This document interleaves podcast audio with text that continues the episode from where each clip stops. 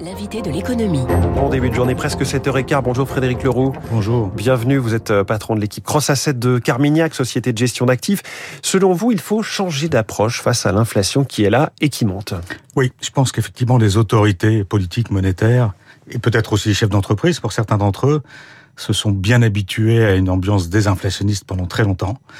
Euh, toutes les mesures étaient prises pour vivre dans cet environnement. Aujourd'hui, il semblerait que cette longue désinflation soit terminée. Certes, aujourd'hui, on vit une inflation conjoncturelle liée à la sortie chaotique euh, du Covid et de la nouvelle équation énergétique, mais on a à plus long terme euh, des retournements de tendance structurelle qui avaient permis cette désinflation. Mmh. qui remonte, donc une, une, démographie plus euh, consommatrice et moins épargnante, euh, un commerce mondial qui stabilise en volume depuis plus de dix ans, moins de spécialisation, plus de hausse de prix, euh, de l'e-commerce qui avait été un gros facteur déflationniste qui commence à contribuer à l'inflation. Donc ces tendances longues euh, qui peuvent faire changer complètement la donne euh, à long terme et auquel il faudra, je pense, s'habituer. Ouais. Et, et, vous nous dites attention à l'écart entre la montée des prix, d'une part, et la hausse des revenus. Finalement, on, on ne peut pas se contenter de chèque inflation, de remise à la pompe. C'est ça, exactement. Je, on voit en, en Europe 7,5% de croix d'inflation de, de, moyenne, 1,5% d'augmentation de salaire moyenne.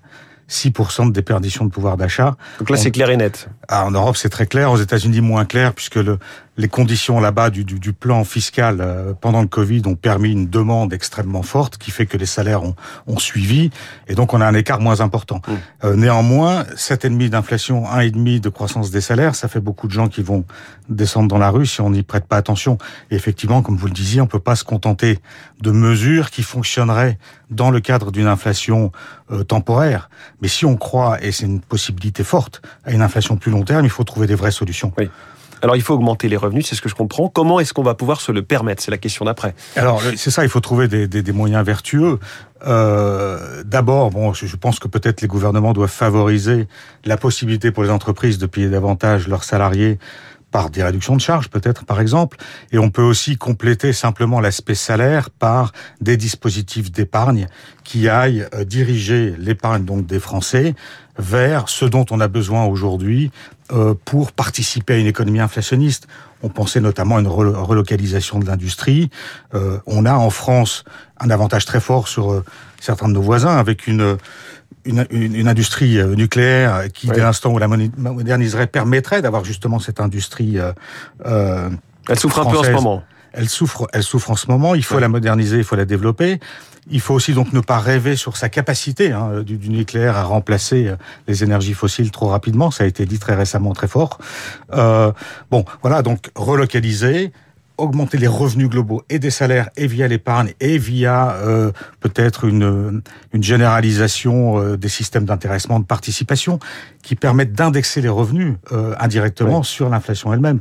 Donc on ça c'est ça ce point là est plus ou moins au programme là du quinquennat avec l'idée du dividende salarié. Voilà, alors à voir dans, dans, dans, quelle mesure il doit être mis en œuvre parce que il y a aussi des effets un petit peu pervers à cette oui. notion-là, mais mais l'idée de fond est, est, est bonne, euh, de la même que la participation des, des, des salariés euh, au capital de leur entreprise.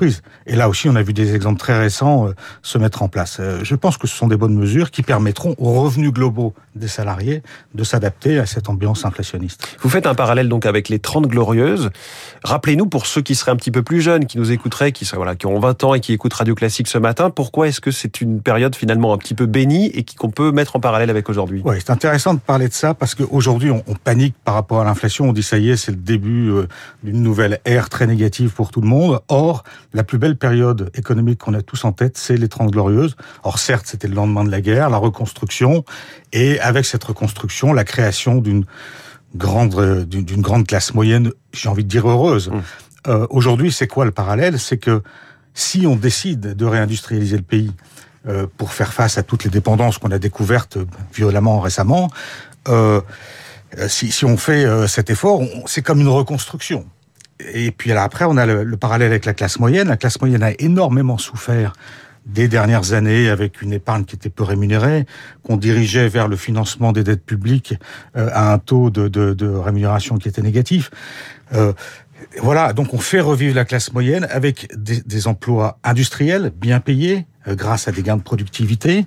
on oriente l'épargne vers des produits qui seront capables de s'indexer à l'inflation.